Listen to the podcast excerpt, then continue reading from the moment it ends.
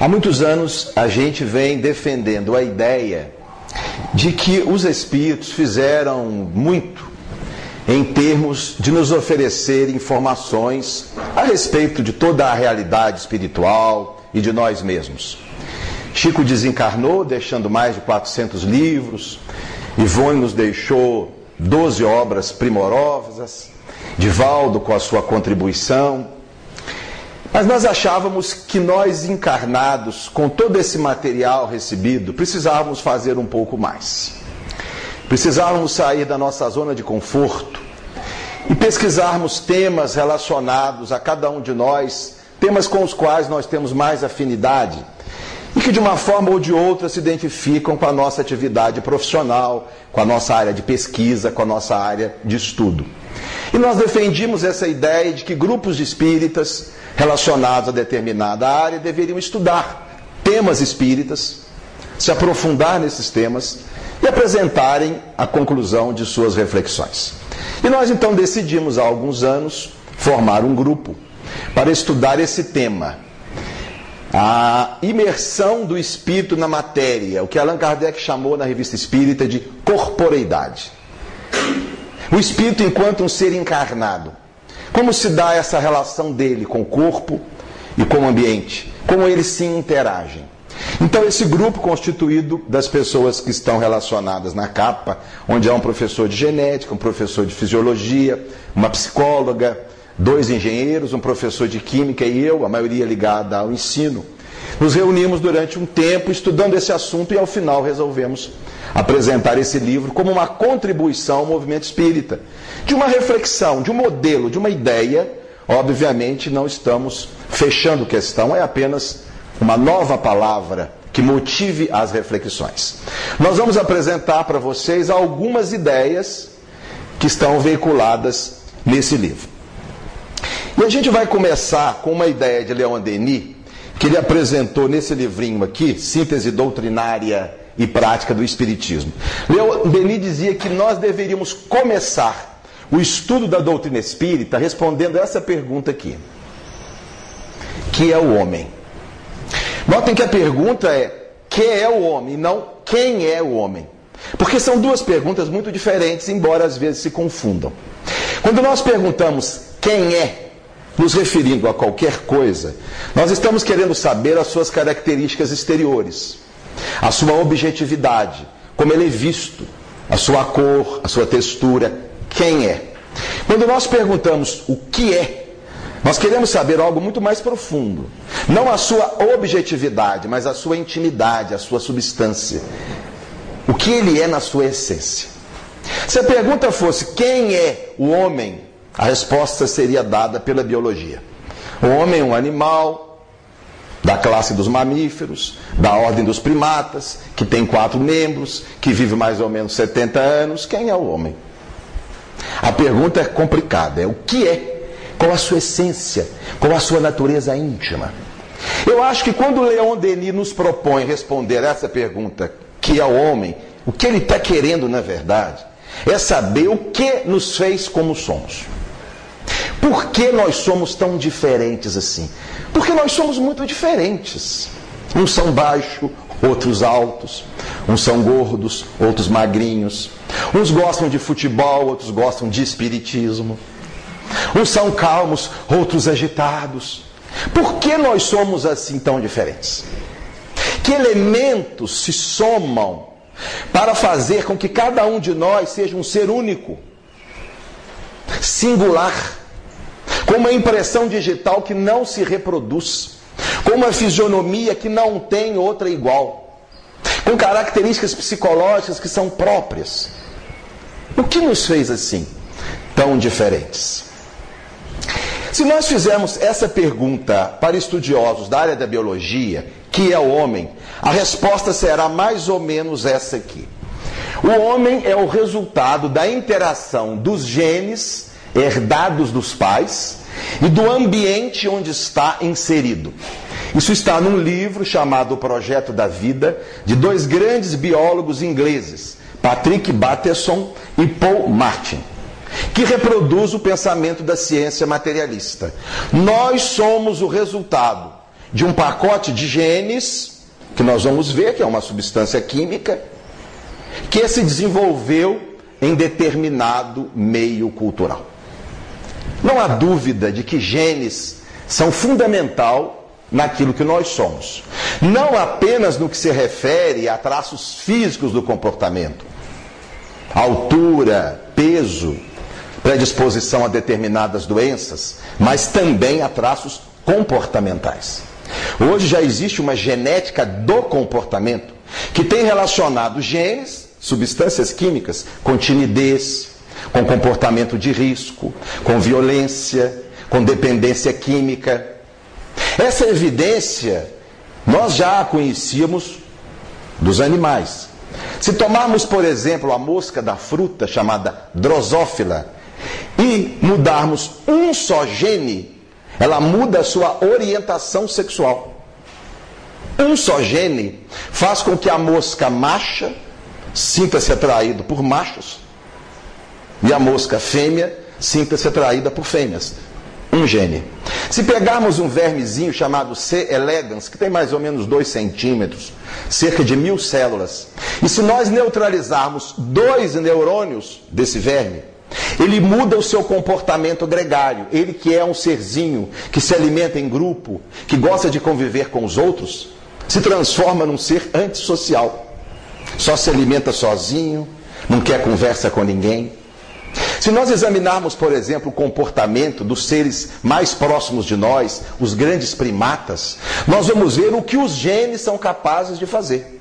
Se pegarmos, por exemplo, os orangotangos, têm uma característica comportamental toda própria. São mal-humorados, antissociais, não convivem. Se pegarmos, por exemplo, os gibões, são monógamos. Formam casais e vivem juntos a vida inteira. Não há registro de adultério entre os gibões. Se pegarmos, por exemplo, os gorilas, vivem em grupos de 8, 10, 12 indivíduos profundamente agressivos. Se pegarmos os chimpanzés, são ardilosos, políticos. Uma primatóloga chamada Jane Godoal estudou os chimpanzés durante mais de 30 anos em loco, na África, e relata coisas muito interessantes. Ela relata, por exemplo, quando morreu o alfa do grupo, eles formam bandos de mais ou menos 30 indivíduos. Quando morreu o alfa, desenvolveu-se um processo político para a substituição daquele que era o líder do grupo. E ela conta com chavos, promessas. Um dos candidatos subiu numa árvore e começou a julgar banana para os outros indivíduos da espécie. Né? Ato que nunca mais se repetiria após a eleição. Se examinarmos, por exemplo, os bonobos, que é um tipo muito parecido com os chimpanzés, são altamente promíscuos sexualmente. Não há agressividade entre eles, resolvem tudo no sexo. Fazem sexo o dia inteiro, macho com fêmea, fêmea com fêmea, macho com macho, adulto com adolescente. E isso por quê, minha gente? Por um único motivo: possuem genes diferentes. Esses genes não se perderam da evolução dos primatas superiores até nós. Esses genes existem e fazem parte daquilo que nós somos. Da mesma forma, ninguém pode negar a importância do ambiente na formação da nossa personalidade. Ortega y Gasset, um pensador espanhol do século passado, dizia assim: Eu sou eu e as circunstâncias mostrando que nós somos pessoas diferentes. Em decorrência do meio em que estamos. No centro espírita, gente, é uma maravilha, não é? É só sorrisos, beijinho e abraço para todo lado. Em casa, talvez a gente não seja assim, tão amoroso. As circunstâncias, o meio, a cultura, a educação. E a gente vê isso também entre os animais. Se tomarmos, por exemplo, entre as abelhas, a gente sabe que a abelha rainha e as abelhas operárias têm os mesmos genes, idênticos. No entanto, a abelha operária vive seis meses e a rainha vive seis anos. Como explicar que indivíduos da mesma família que têm os mesmos genes têm uma longevidade tão distinta? Sabem por quê? Alimentação. A abelha rainha é nutrida com aquela seiva a seiva real, aquele alimento altamente nutritivo. Isso age sobre os mesmos genes, dando uma longevidade de seis anos. Enquanto a operária que come aquele arroz com feijão de todo dia vive apenas seis meses. Não há dúvida que genes e ambiente participam daquilo que nós somos. Mas será que nós somos só isso? Eu tenho duas sobrinhas que são gemelares, elas são gêmeas idênticas, Júlia e Beatriz. Hoje elas têm 23 anos. Júlia e Beatriz têm os mesmos genes, são gêmeas idênticas, univitelinas, 100% dos genes. No que se refere à influência ambiental, incrivelmente elas tiveram praticamente a mesma. Elas estudaram na mesma escola, na mesma sala, com a mesma professora, iam sempre nas mesmas festinhas, tinham os mesmos colegas, na mesma casa, com a mãe, a irmã mais velha, o pai, os tios, os avós. Iam no mesmo dentista, no mesmo médico. Tiveram as mesmas enfermidades da infância, ora, os mesmos genes, as mesmas influências ambientais. No entanto, Júlia e Beatriz são muito, muito diferentes. O que fez Júlia e Beatriz tão diferentes assim? Se possuem os mesmos genes e a mesma influência cultural. Os próprios cientistas que afirmaram isso concordam que isso não explica tudo. Tem mais um fator. Que fator é esse? O acaso. O acaso, dizem Patrick Batterson e Paul Matt, desempenha um papel fundamental na formação do nosso desenvolvimento ao longo da vida. Bingo! Tudo não se resolve em genes e ambiente. Tem mais um fator, o acaso. É o acaso que fez Júlia e Beatriz tão diferentes. Mas o que é o acaso, minha gente? O acaso não existe. Acaso não tem realidade própria. O acaso é, é uma abstração mental. Como o acaso vai atuar sobre genes e ambiente, fazendo com que pessoas sejam tão diferentes assim? A ciência para aqui. Mas quando nós lançamos mão do conhecimento espírita, nós vamos ter que introduzir um novo elemento nessa equação aí.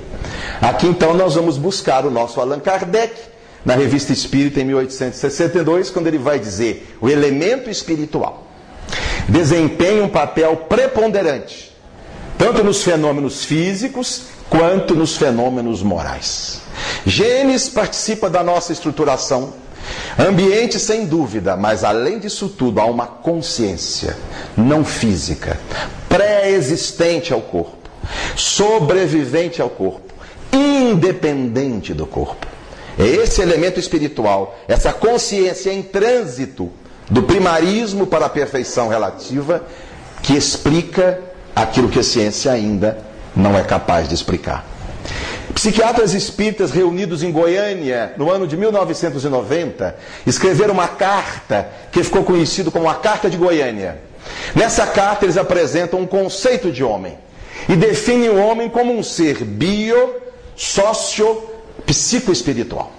Notem que nessa conceituação dos nossos confrades psiquiatras estão contemplados os elementos citados por nós. O homem é bio, é um corpo constituído por genes que formaram um cérebro ao qual o espírito se serve. Isso é importante. Somos também sócio, resultado de inúmeras influências que sofremos. Influências no lar, fora do lar e antes mesmo do nascimento. Pois nós sabemos, e a ciência está começando a identificar, que intraútero, o bebezinho ali está, esse psiquismo em evolução já suscetível de sofrer influência do pensamento da mãe e de fatos que se passam na família. Há uma série de doenças hoje já catalogadas na criança e no adolescente, como dor de cabeça, enurese noturna, fazer xixi na cama, transtornos emocionais, cuja origem se remonta à vida intrauterina. Esse espírito ali, numa situação absoluta de passividade, recebendo choques mentais deletérios de uma mãe em desequilíbrio, em transtorno, já prejudicando a sua formação psíquica, dando origem a enfermidades catalogáveis hoje pela ciência. Mas é também psicoespiritual. Tem uma mente, um psiquismo que não depende da matéria. Sintetizando então até agora tudo o que nós falamos, nós podemos dizer que o homem é o resultado dos seguintes fatores: genes herdados dos pais e sua expressão principalmente no cérebro, porque o cérebro é onde nós concentramos as nossas energias. O ambiente onde nós estamos inseridos e o espírito encarnado. Nós somos tudo isso enquanto encarnados. A gente usa aqui a palavra personalidade em vez da palavra individualidade. Individualidade é o espírito, é a consciência, é o ser interexistente. Ao se encarnar, ele assume uma personalidade, resultado dele próprio, da biologia e das influências que sofreu do meio. Vamos examinar com vocês cada um desses elementos e vamos descobrir coisas muito interessantes. Genes herdados dos pais e sua expressão no cérebro. Isso aqui faz parte da nossa personalidade. O que são genes, minha gente? Vamos pegar aqui uma célula, nós somos constituídos de mais ou menos 70 trilhões de células. A célula tem um núcleo, que é a região central. Dentro do núcleo há uma estrutura chamada cromossomo. A célula humana possui 46 cromossomos. Temos aqui um deles. O cromossomo, na verdade, é constituído de uma substância química chamada DNA. Temos aqui um esqueminha do DNA. O gene, na verdade, é um fragmento dessa substância. É um pedacinho dessa molécula. Então, lá na célula, no núcleo da célula, numa estrutura chamada cromossomo, nós temos uma molécula grande, uma substância química comprida, que é o DNA. Se nós formos cortar pedacinhos dessa molécula, cada pedacinho é um gene. Cada célula humana tem mais ou menos 30 mil genes. Mas por que, que essa estrutura, essa substânciazinha química é tão importante assim? Por que se fala tanto dos genes em nossa vida? Por um único motivo. Os genes são responsáveis pela síntese das proteínas do nosso corpo. Ora, minha gente, quase tudo em nós são proteínas. A pele é constituída de proteína, o colágeno. Os músculos têm proteína, mioglobina.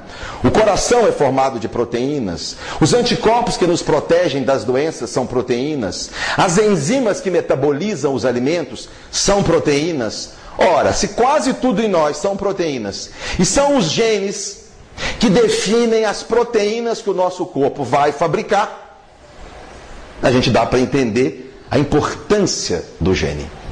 Como é que o gene faz isso? Ele faz isso através de uma outra substância química chamada RNA. Então nós temos aqui no gene, que é um trecho do DNA, lá no núcleo da célula. Esse trecho de DNA, ele faz uma cópia de si mesmo, uma reprodução de si, numa outra substância química chamada RNA. E esse RNA que vai lá para uma outra região da célula, chamada ribossomo, e vai fabricar a proteína que nós precisamos. Então, genes sintetizam a proteína, especificam as proteínas que nós vamos fabricar. E o que tem isso a ver com comportamento? O que tem a ver genes e proteína com timidez, com agressividade, com dependências químicas.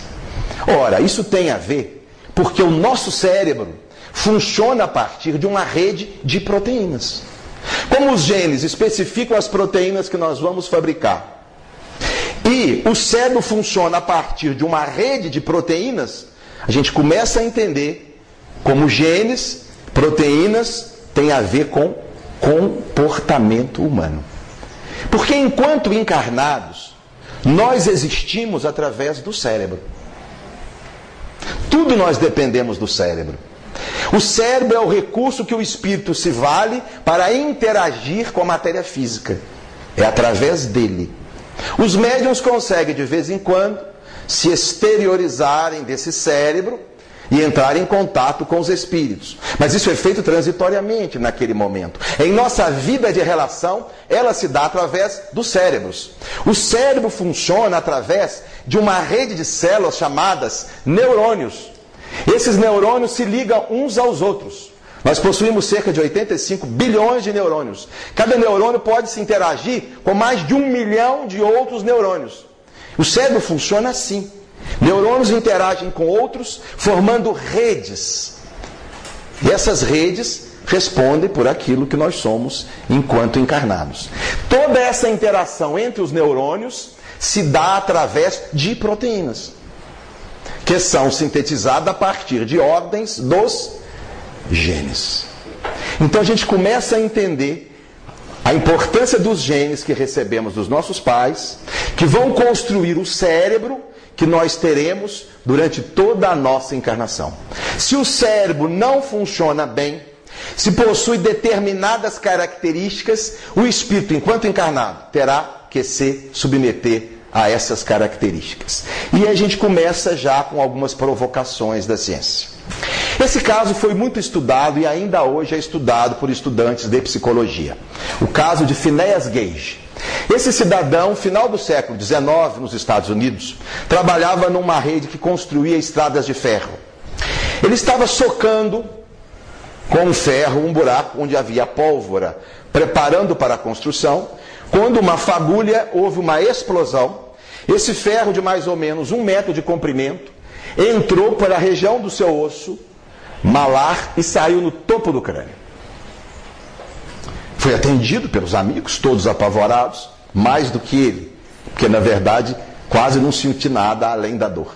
Foi levado para o médico, o médico examinou.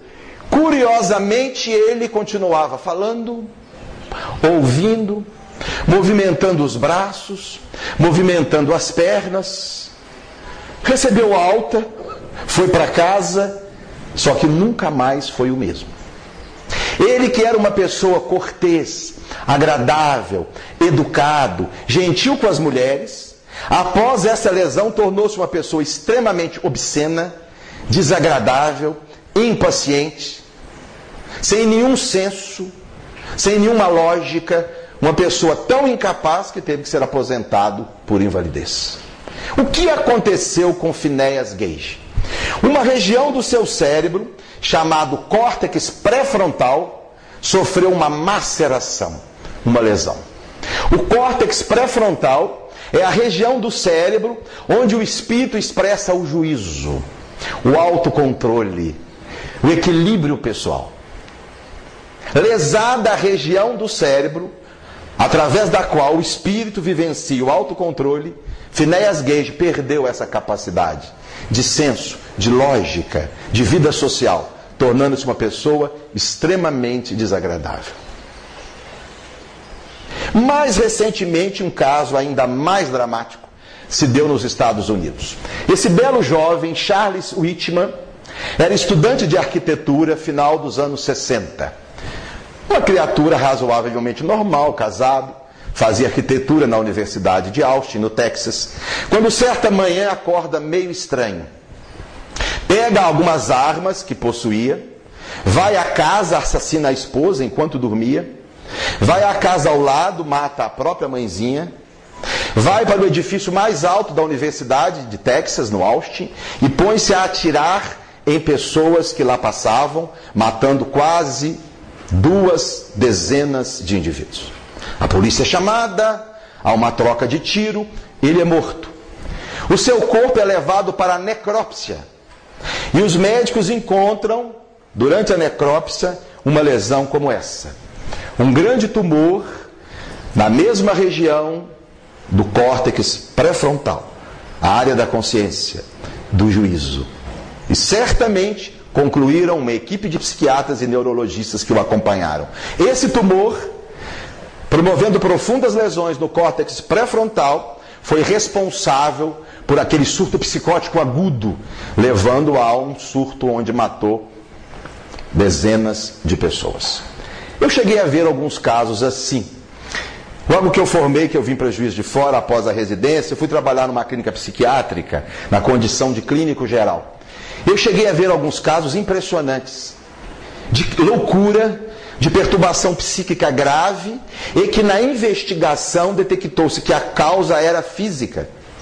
e que a resolução do problema físico reverteu o problema de loucura. Eu me lembro de um caso de um cidadão, um brasileiro mais ou menos típico, brasileiro tomador de cerveja, mulherengo, pescador, né? Caminhoneiro, era um cara bom vivan, casado, tinha três filhas. De repente, ele abandona o botequim,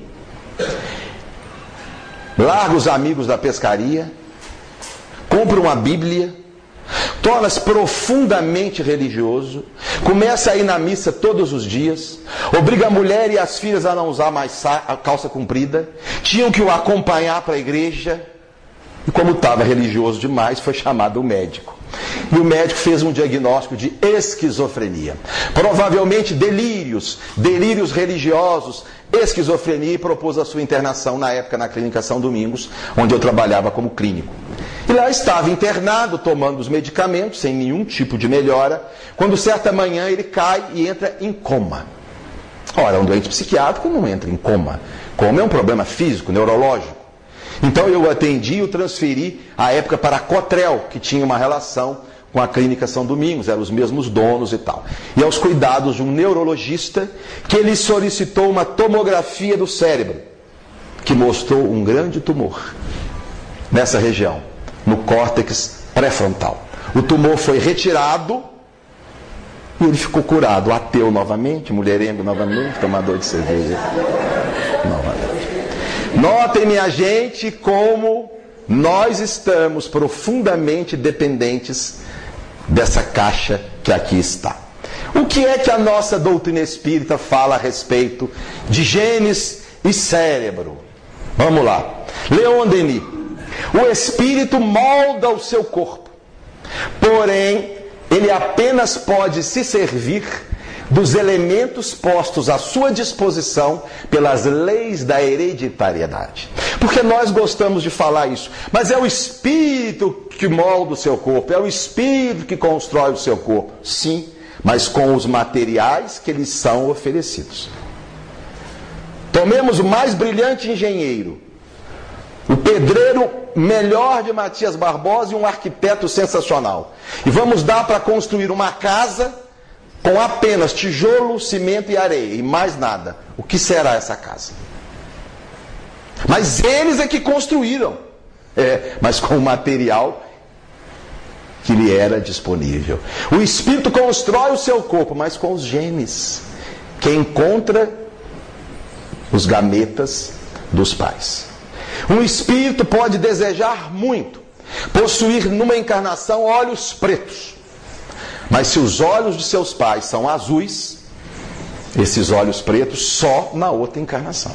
Não há nada que ele possa fazer para ter olhos pretos. Por quê? Não há genes para olhos azuis nos gametas dos pais. Vamos então para o nosso Allan Kardec. Logo na introdução de O Livro dos Espíritos, item 6, Kardec já informava: a gente lê, mas não entende. Não tem olhos para ver, como dizia Jesus. O espírito encarnado está sob a influência da matéria. Quantas vezes nós já lemos isso? Mas não paramos para pensar. Está sob a influência da matéria. O espírito encarnado não é só ele. Não é só uma consciência. Não tem todas as suas funções, todas as suas percepções. Tudo isso passa por um filtro chamado cérebro, corpo físico. Ainda Kardec, a matéria é o liame que escraviza o espírito. Minha gente, nós, enquanto encarnados, somos escravos da matéria. O pessoal gosta muito de elogiar o cérebro. O cérebro é um órgão extraordinário, 85 bilhões de neurônios. Eu acho o cérebro uma hora abacaxi que nós recebemos. O cérebro é uma prisão sem grades. O cérebro limita as nossas percepções, a nossa capacidade de apreensão, limita a nossa inteligência. Cérebro para nós é uma bomba, é uma prisão. Querem alguns exemplos? Memória. Nós já vivemos centenas de encarnações. O que é que nós nos lembramos disso? Nós somos seres desmemoriados. O cérebro nos coloca seres sem memória. Por quê? Porque essas experiências que nós vivemos em outras encarnações não estão registradas no cérebro. Nós temos que trabalhar com os registros físicos, biológicos, impressos nos neurônios. Somos seres desmemoriados. Mais um exemplo. Nós estamos mergulhados num oceano de sons. Mas nós só conseguimos registrar aqueles que têm uma frequência de 20 a 20 mil hertz. Baleias e elefantes escutam melhor do que nós, ouvem no infrassom, abaixo de 20 hertz. Cãezinhos ouvem melhor do que nós, percebem no ultrassom, acima do 20 mil hertz. Nós não conseguimos. Mas enquanto espíritos, nós não conseguimos registrar esses sons? Claro, minha gente. E muitos outros, mas enquanto espíritos encarnados não. Por quê? Porque o cérebro foi estruturado pela evolução para só registrar sons na faixa dos 20 aos 20 mil hertz. Nós estamos mergulhados no oceano de ondas eletromagnéticas. Aqui passa raio-x, infravermelho, ultravioleta, raios gama. Mas nós só conseguimos registrar ondas eletromagnéticas no espectro da luz visível, entre 400 e 700 nanômetros. Qualquer radinho de pilha pega ondas eletromagnéticas que nós não pegamos. Mas como espírito, como espíritos, nós registramos isso e muito mais. Como espíritos, Alexandre foi capaz de ver o cromossomo que iria constituir o corpo físico de Sigismundo. E atuou no gene para permitir que ele tivesse uma lesão cardíaca menos grave. O espírito viu isso. O espírito vê molécula. Mas enquanto encarnado, a gente tem que ver 400 a 700 nanômetros. Por quê? Porque o nosso cérebro não permite. E o pior, a gente ainda fica velho. Aí começa aquele negócio, esquece nome de filho, troca nome de neto. Né? Vai amarrar o sapato, tem um jeito na coluna, né? Vai pegar o sabonete, cai no chão. Meu pai, uma vez, coitado, cansado de tantas vezes ter que abaixar para pegar o sabonete na hora do banho. Entrou no banho, pegou o sabonete, olhou e disse: Já que você vai cair mesmo, então cai de uma vez. Eu gosto muito da história de um cidadão que precisava reencarnar de todo jeito. Vocês devem conhecer essa história. Mas ele não queria, não queria porque a última encarnação não tinha sido boa. E o seu anjo guardião, não, mas você tem que ir, você precisa prosseguir na sua evolução. Tem pessoas que dependem de você. E no final ele disse: Ó, eu vou, mas com uma condição. Vocês vão me avisar quando estiver chegando a época da minha morte, para eu me preparar, deixar as coisas arrumadas. Não quero criar problema para minha família. Tudo bem, pode ir. Nós te avisamos. Ele veio, viveu 75 anos, um certa manhã acorda com um infarto fulminante, morto, acorda lá furioso. Vocês são um tratantes. Me avisaram que eu ia desencarnar para eu me preparar essa coisa toda, mas não avisaram nada. E o anjo guardião, engano seu. Avisamos sim. Lembra um dia que você foi ler o jornal e teve que esticar, esticar o braço assim, é, aí foi no oftalmologista? Lembro. Primeiro aviso. Você lembra um dia que você sentiu uma coceirinha assim? Foi olhar, estava raliando? Lembro. Segundo aviso. Lembra aquele dia que você estava com uma dorzinha de cabeça, foi medir a pressão, a pressão estava alta? Lembro. Terceiro aviso. Como nós não te demos aviso? Nós te demos uma série de avisos. São então as nossas dependências físicas. Ainda Allan Kardec. O exercício das faculdades depende dos órgãos que lhe servem de instrumento. Um espírito pode ser o mais extraordinário musicista da história. Se ele não recebe um cérebro com circuitos apropriados para a música, ele pode até gostar muito de música, mas não vai ser um grande músico. Da mesma forma que vocês imaginarem o mais extraordinário violinista da história, lhe deem para um concerto um violino faltando uma corda, o mais brilhante pianista da história, mande-o para um concerto com um piano faltando cinco teclas. É o espírito na dependência do cérebro. O espírito possui a faculdade, mas se o cérebro não tem uma estrutura, biológica, uma rede de neurônios que permite a exteriorização dessa virtude naquela encarnação. Ela não se dará. Podem não manifestar-se certas faculdades durante determinada existência física. Porque essas faculdades que são do espírito, para se manifestar, dependem de um corpo físico apropriado. Quando a gente toma, por exemplo, indivíduos, às vezes, com muitas limitações intelectuais, e a gente logo, mas é do espírito? Pode não ser. Pode não ser.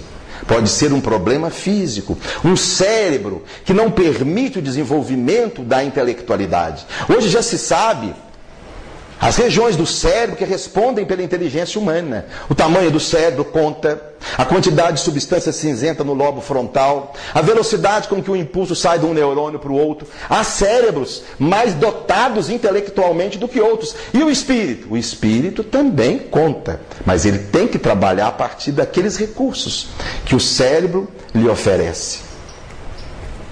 Ainda Kardec o espírito encarnado, sofrendo a influência do organismo, seu caráter se modifica segundo as circunstâncias.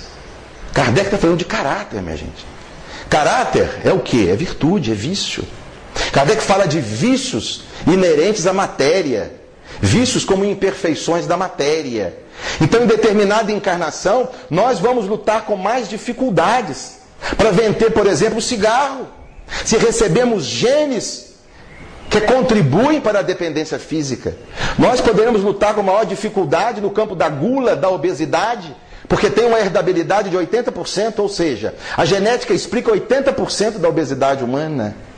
São problemas que o espírito vai enfrentar para aquela encarnação. São dificuldades que são biológicas e ele vai ter que trabalhar com elas. De onde eu tirei isso? De onde eu tirei isso? É filme Nosso Lar. Quem é essa? No filme? Quem é essa no filme? Hein? Dona Laura, mãe do Lísias, enfermeiro que socorreu o André Luiz, lembraram? No momento final do livro Nosso Lar, Laura faz uma reunião, ela está se preparando para a reencarnação. E nessa reunião vai um, um cidadão, um funcionário da governadoria. E há um diálogo entre ela e esse funcionário da governadoria. Olhem só. O cidadão diz assim: recomendando aos cooperados técnicos da reencarnação o máximo cuidado no trato com os ascendentes biológicos que vão entrar em função para constituir o novo organismo de nossa irmã. Ele estava dizendo que o governador determinou que uma equipe tivesse muito cuidado em selecionar os ascendentes biológicos. O que é isso? Os genes que ele iria herdar dos pais, para que lhe permitisse um organismo o melhor possível para que desenvolvesse as suas atividades. Aí Laura diz assim: que eu não me encontre demasiadamente sujeita à lei da hereditariedade. Demasiadamente, porque não tem como se fugir a ela. Mas que houvesse uma interferência na escolha dos seus genes para que ela pudesse ter um organismo que lhe oferecesse algumas vantagens. Tenho tido grande preocupação relativamente ao sangue é interessante André Luiz usar a expressão sangue. Isso é de 43. O conceito de genes não estava estabelecido. A gente antigamente falava muito em sangue, né? Isso veio do sangue. É o sangue ruim dos pais. Troca sangue por genes. São os genes ruins do pai. É essa substância química que vem nos gametas, que está lá no núcleo da célula. Notem só André Luiz nos mostrando o cuidado que o espírito deve ter. Aqui nós começamos, minha gente, a entender algumas coisas sobre a ótica espírita. As deficiências intelectuais na síndrome de Down, o mongolismo, aqueles indivíduos portadores de deficiências mentais graves. Aquela dificuldade intelectual é do espírito? Não. Aquilo é do cérebro. Ele tem uma deficiência num cromossomo de número 21, que em vez de ter dois, tem três. Isso faz com que o cérebro desse indivíduo não tenha um potência intelectual e ele então é um indivíduo, uma criança com dificuldades intelectuais. O espírito em si mesmo não tem essa deficiência. Existe um livro chamado Castelo das Aves Feridas, escrito por Nancy Pullman. Nancy é uma médium de desdobramento, enfermeira, psicóloga, de um grande educandário espírita de São Paulo. E Nancy tinha por hábito desdobrar-se à noite e realizava trabalho numa escola espiritual próxima à cidade de São Paulo, que trabalhava com crianças portadoras de deficiência mental grave, em sua maioria portadores de síndrome de Down. E ela conta nesse livro que ela se relacionava com as crianças nessa escola, que estavam encarnadas, desdobradas do seu corpo físico, e elas eram normais. Elas tinham inteligência normal enquanto afastada do corpo. Plena consciência do problema físico que vivenciavam. E um dia ela conta que se encontrou com um Dao chamado chinesinho, que ela conhecia da crosta da escola que ela dirigia. Ela notou o chinesinho muito triste, lá na dimensão espiritual, ambos desdobrados. Notou o chinesinho muito triste. Ele disse assim: Meu filho, o que foi que houve? Por que tanta amargura no olhar? E disse assim: Ah, tia Nancy, eu estou triste porque eu fui informado que eu vou desencarnar. Ela, mas você vai desencarnar? É, você, você gosta de tão boa saúde? O que foi? Ela disse, vou desencarnar, tia Nancy.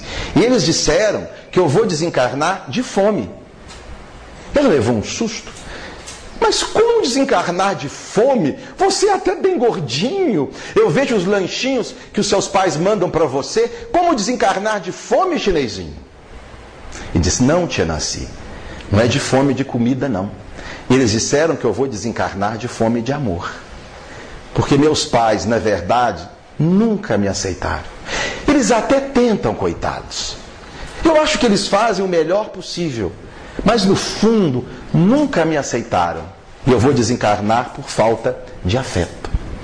O problema é físico. A resposta dos doentes aos psicofármacos. O indivíduo tem uma depressão, toma fluoxetina e melhora. Mas a depressão não é do espírito? Não, não é do espírito. A depressão é do cérebro. É uma alteração de neurônios. Tem pouca serotonina. O espírito, pelo desequilíbrio, gerou o problema no cérebro. Mas a depressão não é do espírito. Porque se fosse do espírito, fluoxetina não ia melhorar. Já imaginaram fluoxetina agindo no espírito e melhorando a cabeça do espírito? Não no cérebro. As doenças psiquiátricas, minha gente, são doenças cerebrais. A alteração na química do cérebro dá remédio e melhora. Claro que essas desordens são criadas pelo espírito, sentimento de culpa, vergonha, inadaptação à atual encarnação, medo, uma série de emoções construídas por ele. Mas a doença é física. Castração química Estão começando a tentar, em grandes criminosos sexuais, pedófilos em série, dar injeção de progesterona, que é um hormônio feminino.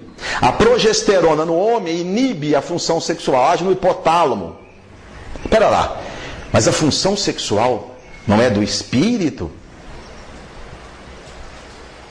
Enquanto encarnado, depende do cérebro para que o sexo se manifeste. Se você dá um remédio que neutraliza as regiões do cérebro responsável pela sexualidade, o espírito, enquanto encarnado, não vai se manifestar do ponto de vista da sua libido. Uso de lítio para reduzir a agressividade humana. Lítio é um remédio usado em transtorno bipolar, carbonato de lítio. Estão começando a dar lítio para indivíduos extremamente violentos, agressivos, criminosos em série, psicopata. Funciona, em muitos casos funciona. O lítio reduz a agressividade do indivíduo, o seu impulso criminoso. Espera lá, mas o, o, impulso criminoso não é do espírito? Sim, mas enquanto encarnado passa pelo cérebro. O lítio age nas regiões do cérebro responsáveis pela manifestação da violência. Bloqueia o cérebro, o espírito não manifesta a sua agressividade. A gente está vendo como a coisa é mais complicada do que nós espíritas, afinal, como as coisas como são mais complicadas do que a gente imaginava. Mas se genes fazem a parte daquilo que nós somos, o segundo elemento, o ambiente onde nós estamos inseridos. A genética do comportamento divide didaticamente o ambiente em dois tipos: o chamado ambiente compartilhado e o não compartilhado. O ambiente compartilhado é aquele ambiente que nós compartilhamos com os nossos irmãos. É o ambiente no lar. A influência dos pais, dos avós, os vizinhos. O ambiente não compartilhado é todo aquele influência que nós sofremos da cultura fora do lar. A escola, os amigos no trabalho, a esposa e os filhos do nosso casamento, enfim, tudo aquilo que se dá fora. Tanto o ambiente compartilhado, ou seja, as influências do lar, como o ambiente não compartilhado, todas as influências que sofremos fora do lar fazem parte na estruturação da nossa personalidade. Examinando primeiro o ambiente compartilhado. Já ouviram falar nas crianças selvagens? Já existem mais de 100 casos estudados pela ciência de crianças que foram criadas por animais longe do contato humano. Crianças que foram abandonadas pelos pais, muito pequenas, bebezinhos, e foram encontradas alguns anos mais tarde, não eram seres humanos. Não eram seres humanos. Um dos casos mais dramáticos, que foi muito bem estudado, é o caso de Oksana. Oksana foi abandonada pelos pais que eram alcoólatras quando tinha dois anos, numa fazenda decadente na região da Ucrânia. E foi criada junto com os cães da fazenda. Foi encontrada por volta de 10 anos de idade. Não falava, latia, andava de quatro, fazia xixi levantando a perninha e se alimentava de carne. Foi levada para um educandário, submetida a intensa estimulação psicomotora, melhorou um pouquinho, aprendeu a falar 50 palavras, aprendeu a rir, até arrumou um namoradinho. Hoje ela tem próximo de 30 anos, mas nunca conseguiu se recuperar. Não tem nenhuma alteração cerebral, não tem nenhuma alteração genética, falta daquele estímulo inicial do lar. Genes são importantes, mas se esses genes não forem trabalhados pelo ambiente, o indivíduo não se torna um ser humano. Outro caso também muito dramático, estudado na Índia, por volta de 1920, encontraram numa floresta duas crianças pequenas e deram o nome de Amala e Kamala. Acredita-se que tenham sido abandonadas pelos pais muito bebês. Foram criadas por uma grande família de lobos. Ao serem pegas, uma tinha 5 ou 6 anos, a outra tinha 8 ou 9, uma idade mais ou menos aproximada. Elas não falavam, elas uivavam, né? comiam carne podre, andavam de quatro, demonstravam extrema agressividade. A mais nova morreu poucos meses depois, não se adaptou à vida na sociedade. A mais velha, Kamala, ela conseguiu viver mais alguns anos Aquela se alimentando de uma coisa que colocaram para os cães, ela foi, fugiu da sua, da sua casinha e foi lá se alimentar como os cães, não conseguiu adquirir os hábitos humanos. Falta de um estímulo do ambiente. Vamos ver algumas considerações importantes sobre a questão da família na formação da nossa personalidade. Esse estudo é muito interessante. Verificou crescer sem um pai em casa. Quando o pai é vivo, se relaciona com abandono nos estudos, ociosidade e gravidez na adolescência. Eles estudaram jovens adolescentes do sexo feminino que tiveram a presença do pai no lar e jovens que o pai tinha abandonado a família ou nunca assumido a filha. E passaram a, comparar dados nesses dois grupos. E foi evidente que o grupo das jovenzinhas adolescentes, que não havia a presença do pai, havia maior fracasso escolar, dificuldade para estudar e trabalhar, e muitas se envolviam sexualmente, muito jovens. Se o pai tivesse morrido, isso não se verificava. Isso não se verificava. Esses dados negativos só se dão quando existe o pai, mas ele não está presente no lar. Mostrando que reencarnação é para ter pai e mãe juntos, sempre que possível. Maus tratos na infância estão relacionados a comportamento antissocial no adulto. Eu estou mostrando dados científicos, gente. Nós espíritos sabemos disso. Mas a ciência precisava se manifestar. Plomin, Robert Plomin é o maior estudioso em genética do comportamento, é um inglês.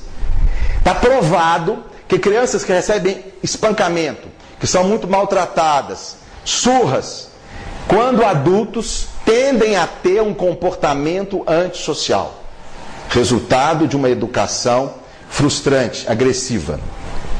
Filhos adotados, cujos pais adotivos tinham condenações criminais, têm risco aumentado de comportamento criminoso. Porque eles já sabiam que o filho biológico também tem. Indivíduos criados longe do pai, longe do pai. Se o pai tem comportamento criminoso, ele também tem. Mostrando que gene influi na delinquência. Mas também os adotivos. Mostrando que a convivência no lar com o indivíduo que tem um comportamento de risco criminoso contribui sim para o comportamento criminoso do filho. Paulo Dalgalarrondo, um psiquiatra da Unicamp, grande estudioso de tóxico na adolescência.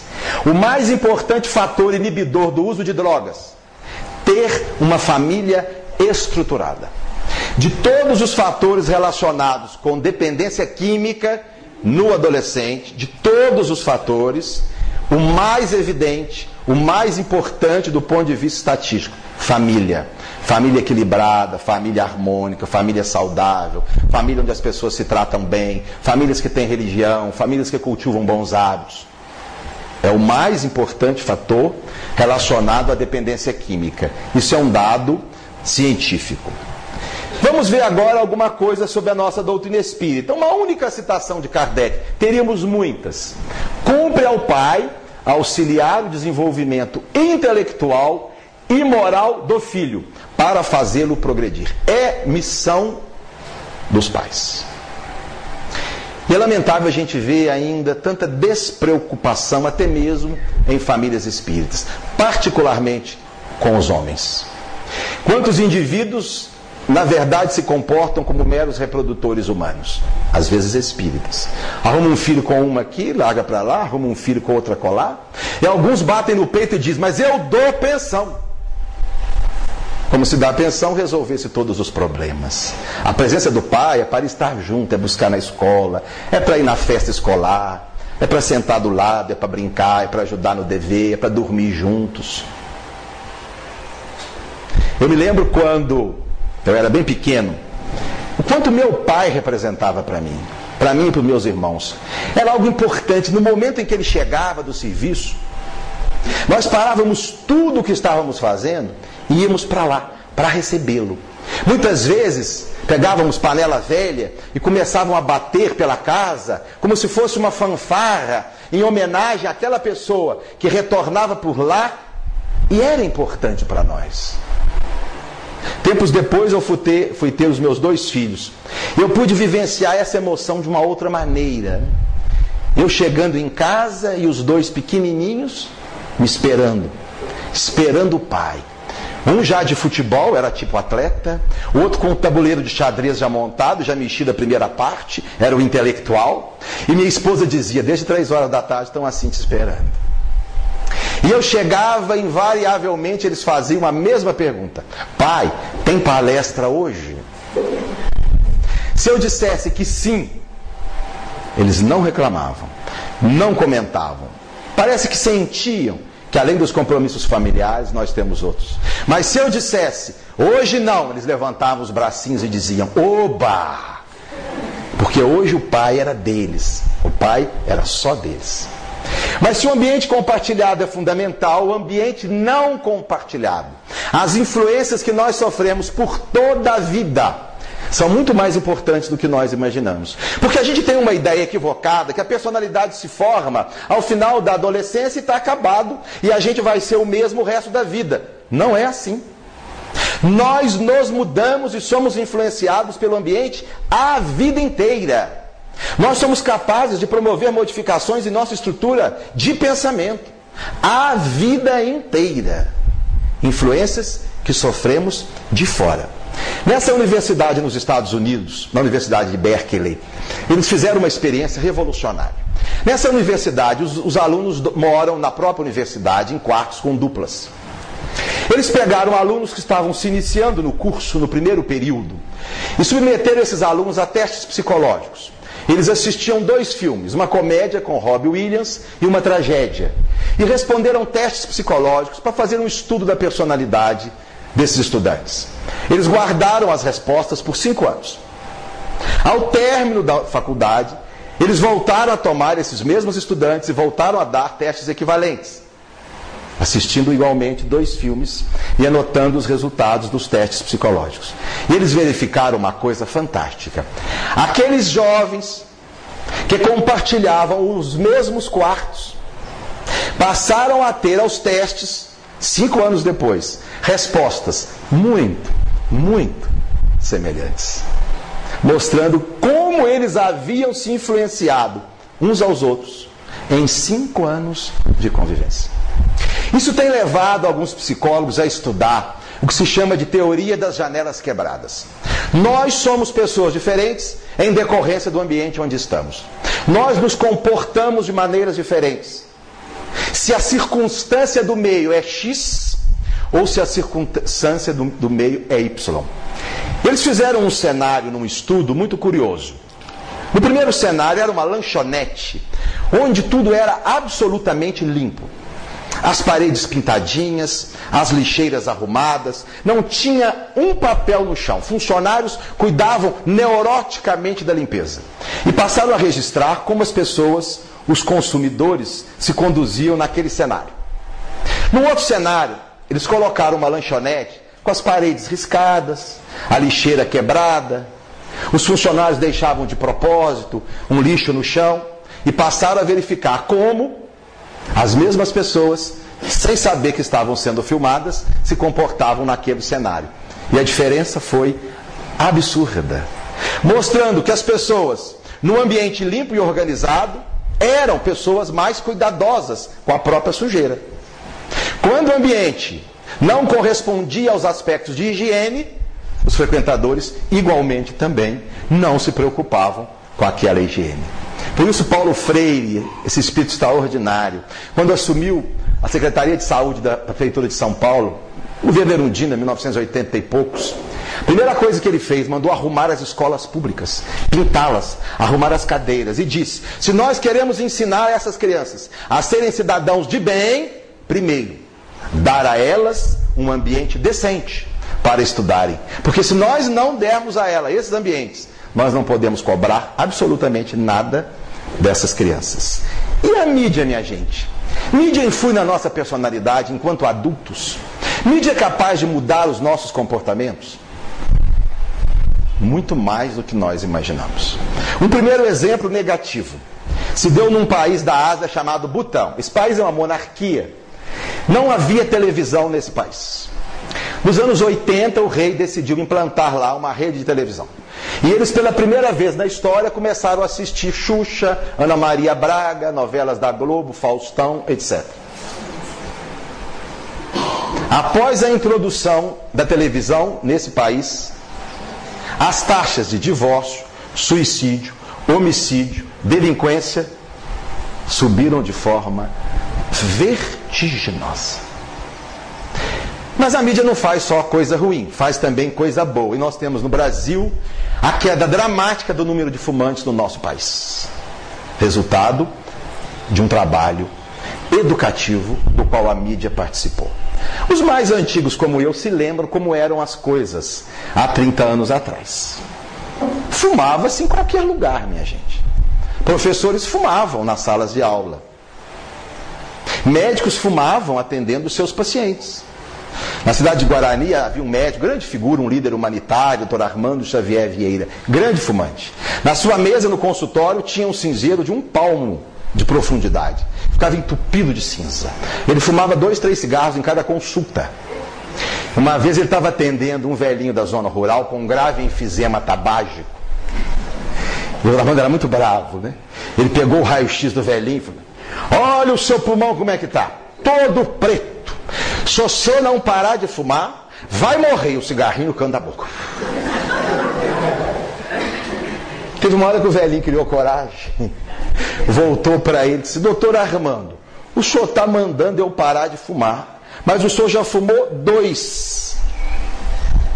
Ele virou para o velhinho e disse assim: Mas você veio aqui para tratar o seu enfisema ou o meu? Porque se é para tratar o seu, você que tem que parar de fumar. Era assim, a fumava-se nos ônibus. Eu fazia residência médica no Rio e pegava o ônibus da útil, né? Do qual não tem nenhuma saudade. E quando passava ali na Serra de Petrópolis, às vezes em julho, muito frio, com as janelas dos ônibus fechadas, e a turma que fumava, fumava mesmo, não tinha essa história não. Podia ter criança, idoso, grávida, fumava, todo mundo fumava. Até que a ciência descobriu algo chamado de fumante passivo. Mostrou que aquele que não fuma, mas que convida com fumante, corre riscos de contrair doenças relacionadas ao cigarro. E a mídia começou a mostrar que fumar perto, que o vovô fumar perto da criança que tem asma, piora a asma da netinha. Que os familiares fumarem perto de um parente coronariopata, coloca em risco esse parente. E criou-se uma concepção midiática positiva de que fumar, além de fazer mal para aquilo que fuma, é um ato de egoísmo para o que não fuma. E a partir dessa concepção surgiram leis que foram sendo assimiladas. É proibido fumar em repartições públicas, é proibido fumar em bares, é proibido fumar em ônibus. A taxa de fumante no Brasil, minha gente, que há 25 anos era de 30% dos brasileiros, Hoje caiu a 18. Quase a metade. Graças ao notável papel da mídia no comportamento humano. E o parecer da nossa doutrina espírita? Kardec se refere à questão do ambiente? Olhem só essa questão. 216. Sendo o espírito sempre o mesmo nas diversas encarnações, Podem existir certas analogias entre as suas manifestações, se bem que modificadas pelos hábitos da posição que ocupe. Se de senhor passa a escravo, inteiramente diversos serão os seus gostos, e dificilmente o reconheceríeis. Os Espíritos disseram a Kardec o mesmo espírito, em contextos reencarnatórios diferentes, pode nem ser reconhecido. Se numa reencarnação ele foi escravo, na outra ele foi senhor, o seu comportamento, a sua personalidade, os seus gostos são diferentes se mudam, modificam. Olha o papel da cultura, olha o papel do meio. Quando então, às vezes, a gente atende uma senhorinha muito limitada, que não entende nada que a gente fala. Estamos lá, doutor Raimundo, no SUS, a gente fala vermelho, entende amarelo. Né? Tem que explicar uma receita um monte de vezes. A gente põe na cabeça, meu Deus, que ignorância! Eu fico pensando assim, se essa senhora tivesse criado pelos meus pais e fosse minha irmã, teria sido muito diferente porque teria recebido estímulos que ela não recebeu. Nem tudo é espírito, nem tudo são genes. O meio, a cultura, a influência dos pais tem um papel extraordinário. E finalmente o terceiro elemento que compõe aquilo que nós somos: genes, ambiente e a consciência que somos todos nós. Já aqui o nosso Allan Kardec nos lembra a fonte das faculdades inatas. Inato é algo que já vem pronto, que já vem conosco. Está na individualidade reencarnada. Pois a alma traz, unindo-se ao corpo, o que adquiriu suas qualidades boas ou más. Acima de tudo isso, há ali um espírito que traz uma história. Ao renascermos, minha gente, nós não recebemos uma página em branco onde vamos começar a escrever a nossa história. Não. Nós recebemos muito mais um formulário a ser preenchido. Preenchido a partir de itens, de quesitos que nós fomos criando a partir das nossas vivências anteriores. As regiões onde vivemos, as pessoas com as quais convivemos, as experiências profissionais, as doenças que tivemos, o tipo de morte, mas principalmente os erros e o acerto. Tudo isso vem como um pacote no nosso inconsciente. E são as nossas inclinações. Inclinações que muitas vezes não dependem dos genes, que não dependem da influência do meio, como no caso de Júlia e Beatriz, vem com o espírito, que é próprio do espírito. Aí a gente consegue entender características particulares que muitos de nós temos, que não podem ser explicados pela genética nem pelo ambiente. Eu venho de uma família, por exemplo, de grandes fumantes. Três gerações de fumantes. Meus avós, com exceção da minha avó Anita Borella, eram grandes fumantes. Meus pais, grandes fumantes. Tios todos fumavam. Eu comecei a fumar aos 14 à custa de muito sacrifício. Parei depois. Minha irmã, grande fumante. Mas meu irmão caçula, desde pequenininho, teve horror ao cigarro.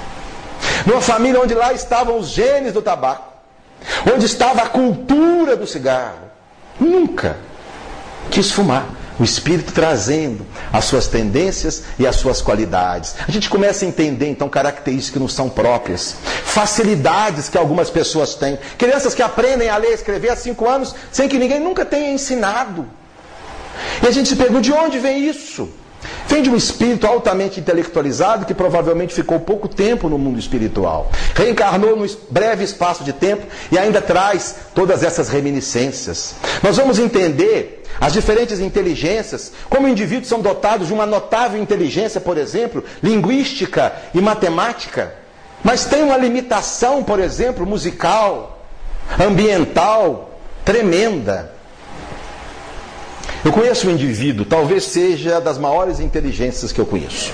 Professor da universidade, fez doutorado em linguística. Dá para vocês imaginar o que é isso. Não consegue tirar a carteira de motorista.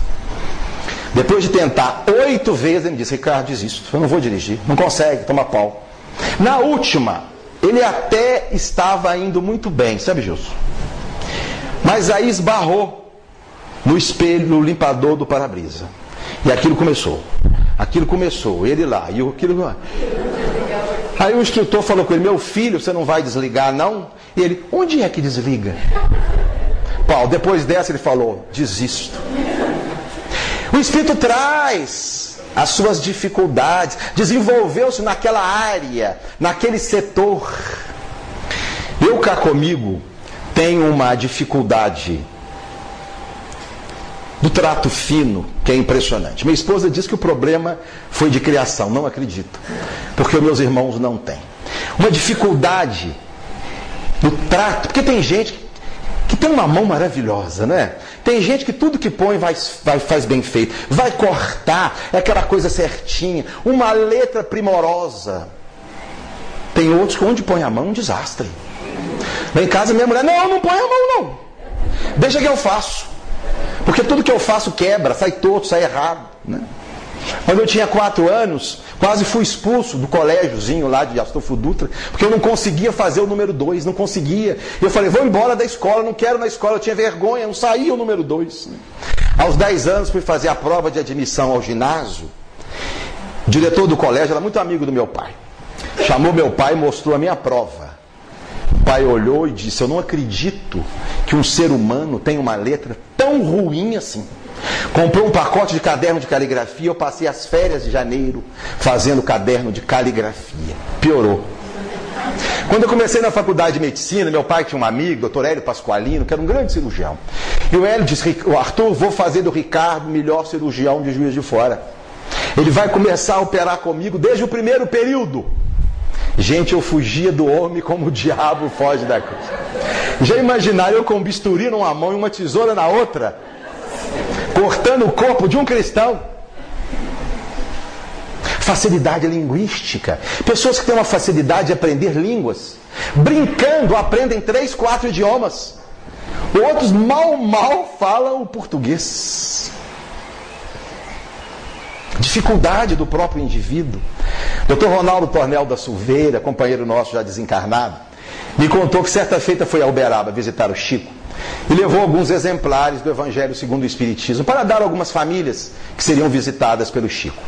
Em determinado momento eles entraram numa casa e o Ronaldo deixou um exemplar do Evangelho. Na saída, Chico diz assim: Olha, Manuel manda te dizer que foi muito bom você ter deixado aí o Evangelho vai ser útil para alguém, não para o casal de velhinhos, porque eles são analfabetos. E manda te dizer, para seu esclarecimento, que eles são analfabetos em espírito. Em encarnação alguma. Aprenderam a ler e a escrever. E aí a gente entende, minha gente, as dificuldades de muitas crianças. Não aprende.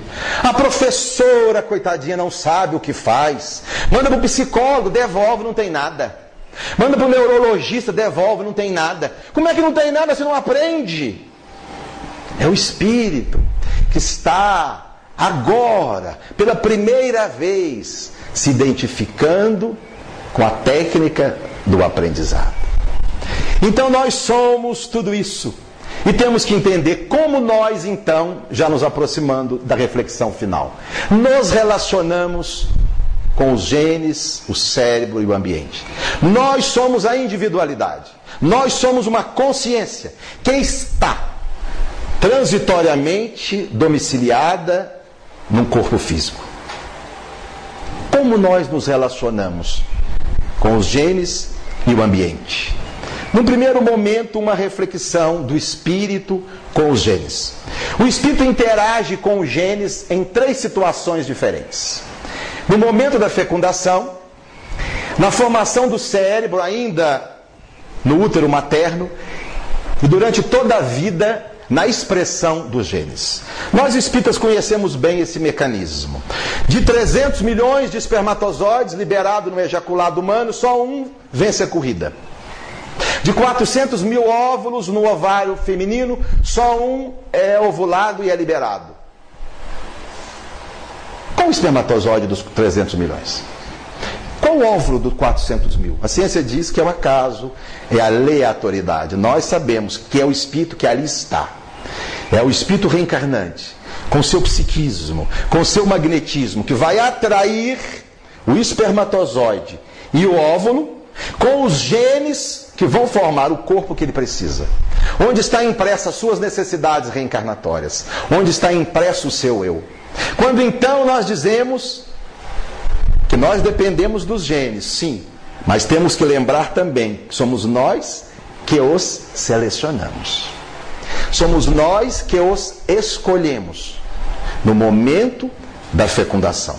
Mas há algo que precisa ser compreendido. Nós, como espíritos, não conseguimos escolher os 30 mil genes do jeito que a gente quer. Porque alguns genes vêm em pacote. Alguns genes estão em região do cromossomo que sempre virão juntos. Não tem como eu escolher o gene A e não o B. Então pode acontecer que determinadas características que nós possuímos, que não foram escolhidas por nós, mas que vieram no pacote, vieram acompanhando outros genes que são mais importantes na sintonia conosco. Vamos imaginar, por exemplo, um indivíduo que é um espírito músico, que nessa encarnação vem com compromissos na música. Ao atrair os gametas do pai, ele vai buscar o espermatozoide e o óvulo, que tem genes que vão permitir a construção de um cérebro musical. Mas vamos imaginar que junto com esse gene musical venha um gene, por exemplo, da calvície. Ele será um grande músico, calvo. Mas a calvície não é karma? Não. Veio no pacote. Veio junto com os genes que eram fundamentais para a sua encarnação. O segundo momento onde o espírito vai atuar já na formação do novo corpo. O espírito ali, já reduzido, o seu psiquismo, cria o campo magnético onde as células do embrião e do feto vão se desenvolver. E é por isso que a célula do rim vai para o rim, não vai para a perna. É por isso que a célula do coração não vai para o neurônio. A ciência não sabe dizer como. As células vão se diferenciando paulatinamente e cada um vai para o lugar certo. Por quê? Porque tem um molde ali. Tem ali um molde, é o espírito com seu perispírito, criando a forma, onde as células vão se dividir, cada uma vai para o lugar certo. Então o espírito age também, interferindo ali na construção do seu cérebro. Escolheu os genes, age na construção do cérebro. E além disso, vai agir nos seus genes durante toda a vida. É o que se chama de epigenética. O que é isso? Epigenética é a influência externa sobre os genes. Não basta nós termos um gene. Esse gene tem que ser ativado. Senão ele não funciona. Nós temos 200 tipos diferentes de célula. Do rim para filtrar o sangue, do cérebro para disparar impulso, do coração para contrair. todas essas células têm os mesmos genes. Ora, mas se elas têm os mesmos genes, elas deveriam fazer as mesmas proteínas. As células tinham que ser iguais e com a mesma função, não? No entanto, não é assim. Por quê? Porque, embora os genes sejam os mesmos, nem todos estão ativados em todas as células. A célula do rim tem ativado genes que vão fazer com que ela funcione como rim. A célula do coração tem ativado genes que vão fazer com que ela funcione como um coração. O espírito é senhor da genética. O espírito pode receber esses genes e não ativá-los. Se eu recebo dos meus pais genes relacionados à violência, terei uma tendência violenta? Sim. Serei obrigatoriamente violento? Não. Não.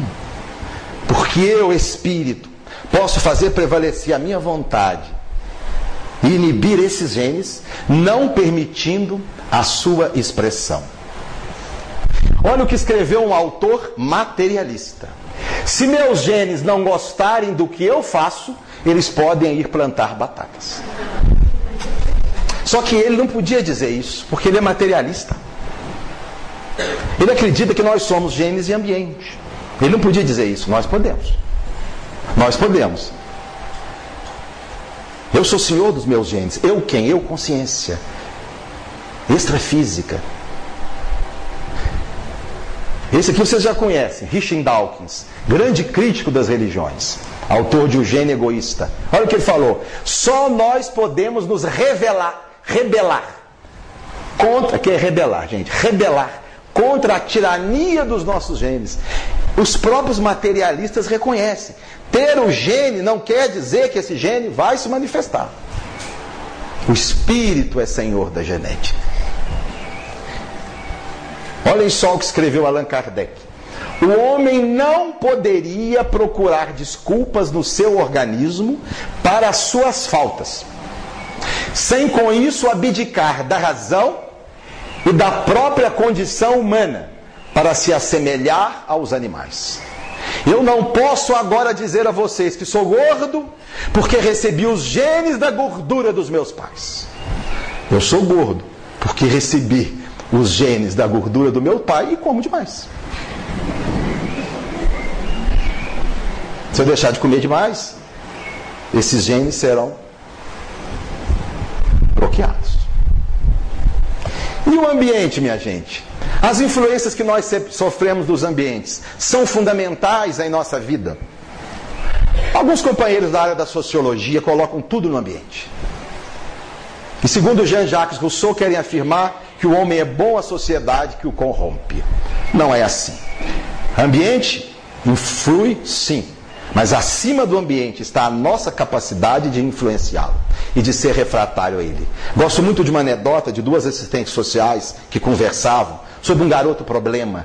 E uma diz assim: coitadinho do Joãozinho, vem de uma família destroçada. E a outra, é verdade, Joãozinho destroça qualquer família. Será que a família que destroçou o Joãozinho? Ou o Joãozinho, pelo seu comportamento, que desestruturou a família?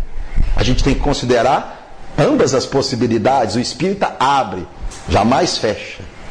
E Allan Kardec vai dizer: não há arrastamento irresistível quando se tem a vontade de resistir. Posso ter nascido num ambiente de extrema criminalidade, jamais posso responsabilizar o ambiente por ser bandido.